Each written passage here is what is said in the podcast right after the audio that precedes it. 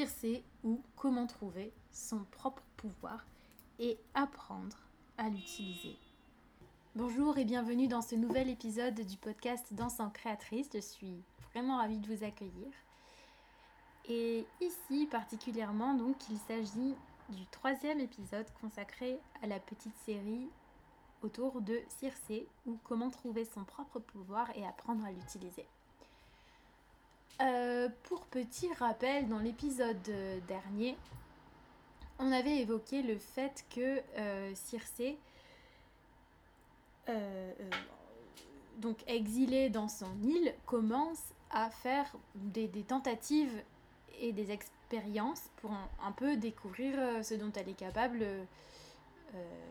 au contact de ce nouveau paysage. Et il se trouve qu'elle se découvre des talents de magicienne. Donc c'est là qu'elle va commencer à avoir accès à une nature euh, plus singulière et qui lui appartient davantage, qu'elle va donc commencer à ressentir plus de bien-être et plus d'amour d'elle-même, de plaisir à être elle-même, de fierté aussi, de plaisir à faire ce qu'elle fait et à modifier un peu sa vie, être créatrice de, sa vie en agissant sur le, champ d'action qui est autour d'elle.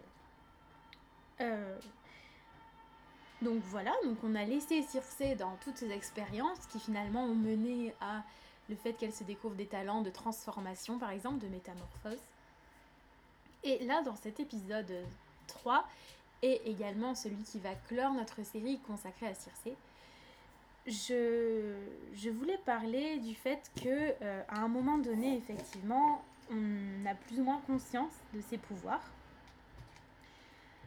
on a plus ou moins compris euh, où se situe cet état de grâce qui nous permet d'être complètement connecté à ce qu'on fait, très très concentré euh, et, qui, nous fait nous sentir de façon assez incroyable à la juste place pour nous. Donc euh, c'est vraiment une sensation, je crois, de félicité et de bonheur intense.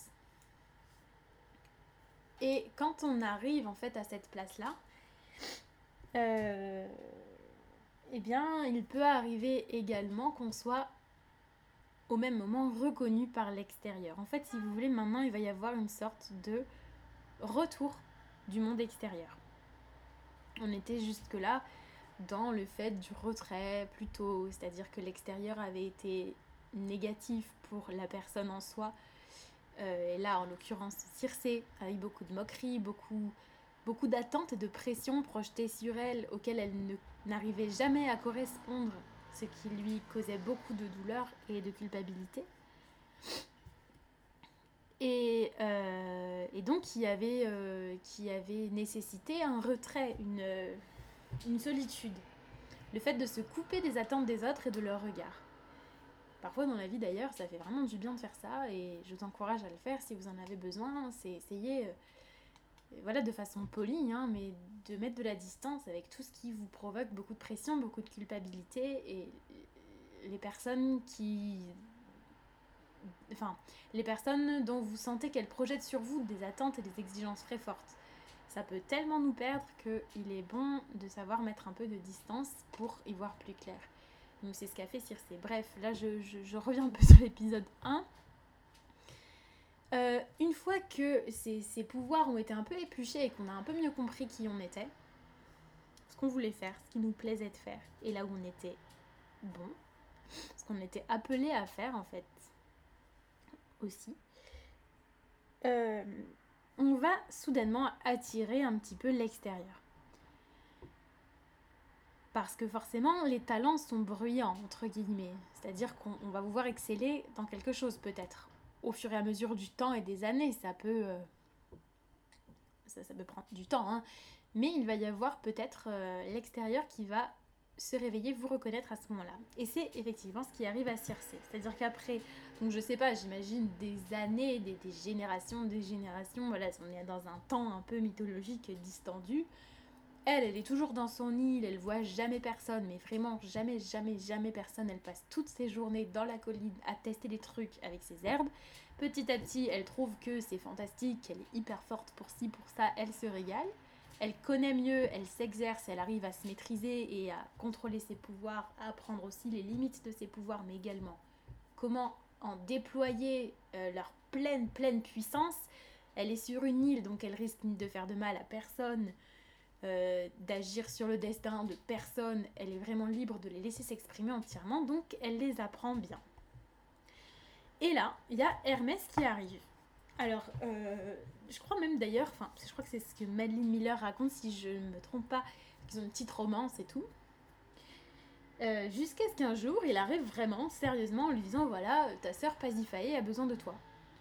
Et là, Circé, je pense, je me mets, j'interprète un petit peu, mais je me demande si c'est pas ce que j'ai lu dans le roman et dans l'interprétation aussi de, de Madeleine Miller, c'est qu'en fait, il y a à ce nom-là, donc Pasiphae était une des sœurs de Circé qu'elle connaissait donc d'avant.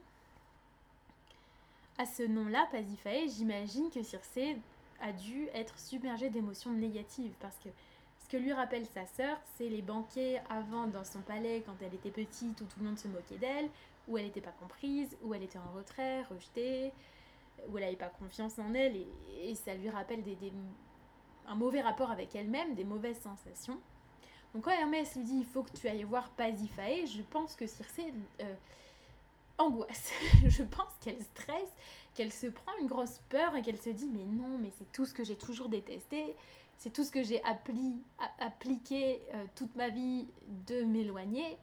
J'ai mis tellement d'efforts, tellement de travail pour me découvrir, pour être qui je suis enfin, loin de ses attentes. C'est la dernière des choses dont j'ai besoin de me confronter à elle. Et moi, je ne veux pas dire que c'est forcément obligé de se confronter, qu'on doit passer par cette étape et tout, j'en sais rien, enfin, je suis personne pour savoir ça. En tout cas, c'est ce que Circe traverse et du coup, je trouve ça quand même intéressant à signaler, c'est que oui, au bout d'un moment, le monde extérieur est là. Et donc, euh, là, Circe ne remet pas en question la demande d'Hermès. Je crois qu'elle discute un peu avec lui quand même en lui demandant, ok, bah dis-moi plus et tout, est-ce que je suis vraiment obligée? Enfin voilà, il y a un petit parlement qui, qui a lieu. Et Hermès lui dit, oui, oui, c'est très important, euh, c'est une histoire de fou. Donc en fait, Pasiphae, pour vous redire, c'est une nymphe qui a épousé le roi Minos. Et euh, je crois que l'histoire, c'est qu'elle tombe amoureuse d'un... Je réfléchis en même temps. Je crois que c'est une vache ou un taureau. Oui, c'est un taureau. Et elle demande à, Zeus, il me semble, je suis désolée pour l'inexactitude de, ces renseignements, de, mais je crois que c'est à Zeus, en fait, elle prie Zeus de la changer en vache de façon à pouvoir euh, s'accoupler avec ce taureau dont elle est tombée amoureuse. Euh, l'accouplement a lieu, et euh, donc Pasiphae, au moment où Hermès va chercher Circé, elle est enceinte d'une créature mi-homme, mi-taureau, qui est le Minotaure, qui va être un monstre qui va terroriser la ville et les villes voisines pendant longtemps. Donc Hermès, tout affolé, oui, oui, Pasiphae est enceinte du Minotaure et tout. Et du coup, euh, apparemment, c'est sa sœur qui aurait demandé à Circé, spécifiquement elle, uniquement elle, de venir. Donc je pense que, enfin, Circé tombe des nues, elle dit ok, euh, moi j'étais la dernière des roues du carrosse toute ma vie, pendant toute notre enfance, pourquoi elle me demande moi? Et en fait, c'est sans doute que et Hermès et Paisifae ont dû sentir le potentiel de Circé. Peut-être ont-ils eu vent de son évolution et de tout ce qu'elle met en place comme sorcellerie. Pasiphae se trouvant dans cette situation un peu compromettante et un peu dangereuse peut-être pour sa santé, c'est sur elle tout de suite qu'elle va euh, se tourner. La sorcellerie en grec et tout, ils utilisent beaucoup le nom de pharmacon grec, il me semble. Euh, qui est toutes ces idées de potions et de poison en même temps. Et euh, Circé, même dans le livre, c'est beaucoup utilisé ce mot grec, donc qui, qui a donné nos, nos, pharmacies, le mot pharmacie en, français. Euh, tout ça pour dire que dans la sorcellerie de Circé, il existe aussi tout ce soin, toute cette pharmacie, donc, etc. Et sans doute que c'est pour ça que Pasiphae fait appel à elle. Bref, donc Circé accepte. Elle prend son vaisseau, son bateau, elle part avec un équipage jusque chez le roi Minos où demeure Pasiphae. Et, euh, et je, crois que c'est très dur pour Circé, qu'elle le prend beaucoup sur elle. Mais finalement que c'est à ce moment-là qu'elle va vraiment travailler sur son pouvoir en fait finalement. Et que celui-ci va vraiment euh, apparaître comme le sien. Parce que finalement, dans ce contexte qui est émotionnellement très négatif pour elle, qui lui provoque de l'angoisse, qui lui rappelle des mauvais souvenirs, c'est également un contexte étranger parce qu'elle prend un bateau et elle sort de son île, elle sort de sa chambre, elle sort de sa petite maison en fait. Donc encore une fois, c'est une sortie de zone de confort.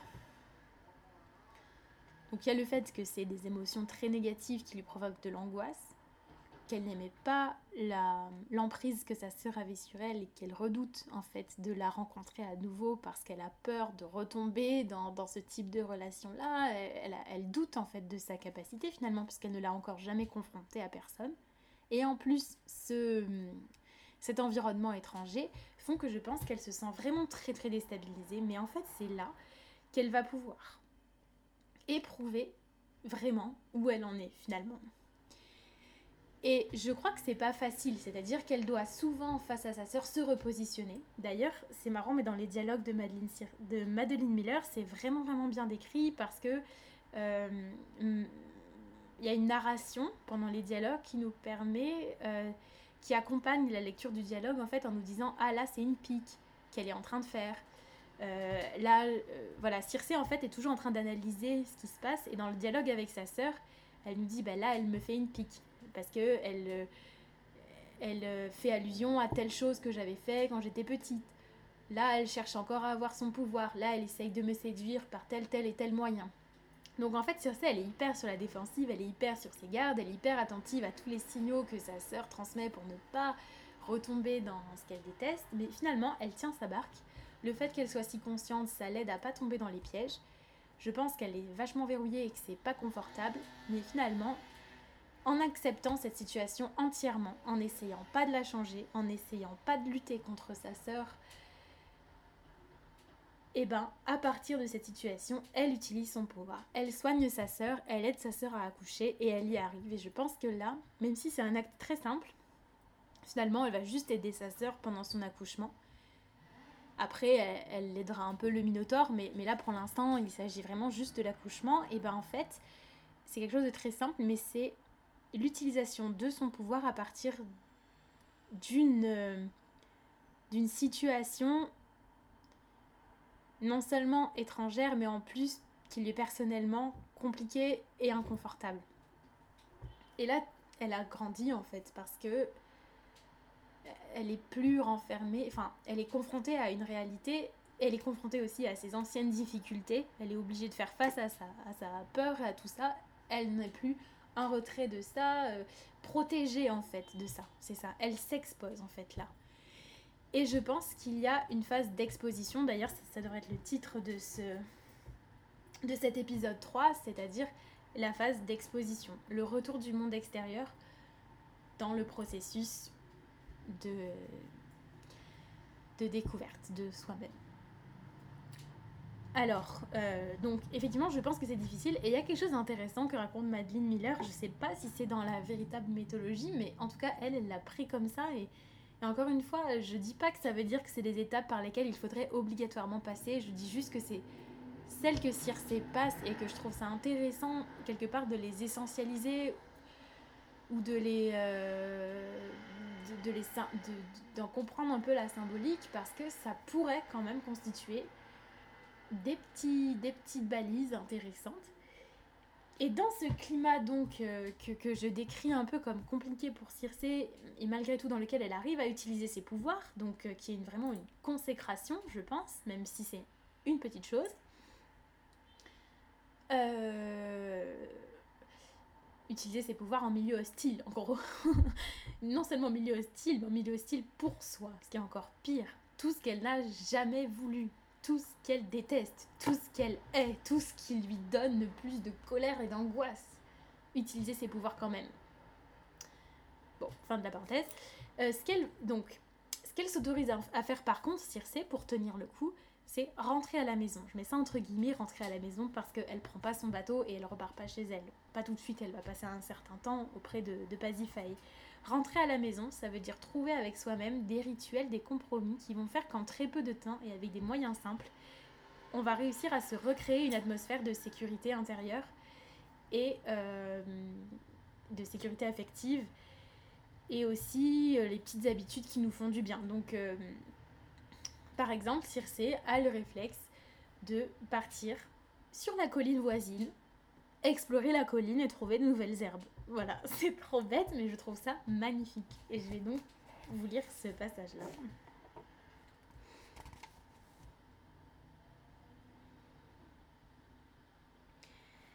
Je dépassais les maisons plus éloignées des paysans et des bergers, les bosquets et les troupeaux qui broutaient.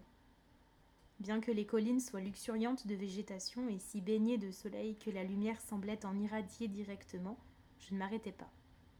Mes yeux restaient fixés sur les contours noirs qui se découpaient dans le ciel. On l'appelle le mont Dicté. Aucun ours, aucun loup ni aucun lion n'ose s'aventurer là-bas. Seulement les chèvres sacrées aux grandes cornes recourbées comme des conques. Même durant la saison la plus chaude, ces forêts restent fraîches et sombres. On raconte que la nuit, la chasseresse Artémis parcourt ces collines, armée de son arc étincelant, et que c'est dans l'une de ces grottes envahies d'ombre que Zeus en personne avait été élevé, caché de son père qui voulait le dévorer. On y trouve des herbes qui ne poussent nulle part ailleurs. Elles sont si rares que beaucoup n'ont même pas reçu de nom. Je les sentais bourgeonner dans leurs cavités, soufflant des volutes de magie dans les airs. Une petite fleur jaune avec du vert au centre, un lys tombant à la floraison brun-orangé, et la meilleure de toutes, le dictame, la reine des plantes guérisseuses. Je ne marchais pas à la manière des mortels, mais comme une déesse, et mes pieds avalaient les kilomètres. Le crépuscule était venu quand j'atteignis les contreforts de la montagne pour commencer mon ascension. Les branches entrelacées m'enveloppèrent, l'ombre monta aussi haut que la marée me chatouillant la peau. La montagne tout entière semblait bourdonner au-dessous de moi. Même ensanglantée et souffrante comme je l'étais, j'eus un élan d'excitation. Je suivis les mousses, les monticules sur le sol et au pied d'un peuplier blanc, je trouvai un parterre de dictames en fleurs. Leurs feuilles étaient gorgées de pouvoir. Je les pressais sur mes doigts blessés. Le sortilège prit en un seul mot. Ma main serait guérie dès le lendemain matin. Je ramassai des racines et des graines pour en remplir ma sacoche avant de continuer ma route. Encore enveloppée de l'empreinte fétide et lourde du sang, je trouvai enfin une piscine naturelle aux eaux fraîches et claires, alimentée par la fonte des glaces. J'accueillis avec gratitude le choc de l'eau éprouvant et purifiant. J'utilisais les petits rituels de purification connus de tous les dieux. À l'aide de galets trouvés sur la berge, je me frottais pour chasser la saleté. Donc, on a je termine donc cet extrait et cet épisode par cet extrait. Je trouve qu'il fait du bien parce qu'en fait, on a vu auparavant Circé se battre beaucoup avec elle-même, avec ce qu'elle ressent de compliqué, euh, vivre l'accouchement, vivre les attaques et les, et pics de sa sœur, cette situation compliquée. Et puis là, d'un coup, on retrouve un peu le même vocabulaire que quand elle était dans l'île. Les herbes, on la retrouve dans les chemins et on sent, c'est même sensible dans l'écriture, le bien-être qui se répand petit à petit. Elle s'apaise, elle se baigne dans l'eau. Elle trouve les chemins, elle trouve les herbes, elle les reconnaît. Certaines qu'elle ne connaît pas encore, donc c'est super, ça lui fait découvrir des nouvelles herbes, des nouvelles choses. Parce que c'est un nouveau pays. Et d'ailleurs, c'est à ce moment-là qu'elle va avoir une révélation, non, c'est pas une, une apparition ou une vision qui va lui lui déterminer l'existence future du Minotaure et qui va donc l'aider et la guider pour euh, donner des conseils à Pasiphae et au roi Minos pour, euh, pour la suite en fait de, de, de, l'aventure en gros du Minotaure. Elle va avoir donc cette sorte de vision à ce moment-là, ce qui veut bien dire que c'est très important de garder ces rituels, de se détendre dans ce qui nous fait du bien, même en terrain hostile, et que c'est pas si simple il y a encore une ascension, il y a encore un truc de fou, euh, une colline, une montagne et tout. Enfin, c'est jamais facile en fait finalement de prendre soin de soi. C'est vraiment des choses, euh, voilà, faut, faut pas. Faut savoir être intransigeant en fait, euh, être un bon, bon parent pour soi et pas négocier. Voilà. Et donc, cette bulle de bien-être qu'elle se crée va lui permettre de se détendre et d'avoir de nouvelles idées. Enfin, moi, je traduis comme avoir de nouvelles idées, se détendre, se sentir bien, avoir de nouvelles idées, se sentir chez soi, entre parenthèses, rentrer, entre guillemets, rentrer à la maison. Et pour Circé, ce sera symbolisé donc par cette vision qu'elle a d'un coup de l'avenir du Minotaure qui va l'aider à éclairer sa sœur et le roi Minos. Voilà. Eh bien, je vous remercie vraiment beaucoup pour euh, m'avoir écouté et peut-être avoir suivi cette série-là. Si jamais ça vous a plu, si vous avez aimé euh, ces histoires et les partager avec moi, euh, moi en tout cas j'ai pris beaucoup de plaisir. Enfin, n'hésitez pas à donner vos, sentiments, vos, retours sur la page Insta que j'ai créée qui s'appelle Danse en créatrice et sur laquelle vous pouvez me joindre. Donc je suis encore au tout début de, de ce processus, un peu maladroit peut-être, mais en tout cas ça existe et vous pouvez par ce biais me joindre. Euh, je vous remercie beaucoup en tout cas de votre écoute et je vous souhaite une belle fin de journée ou de matinée ou de soirée. Au revoir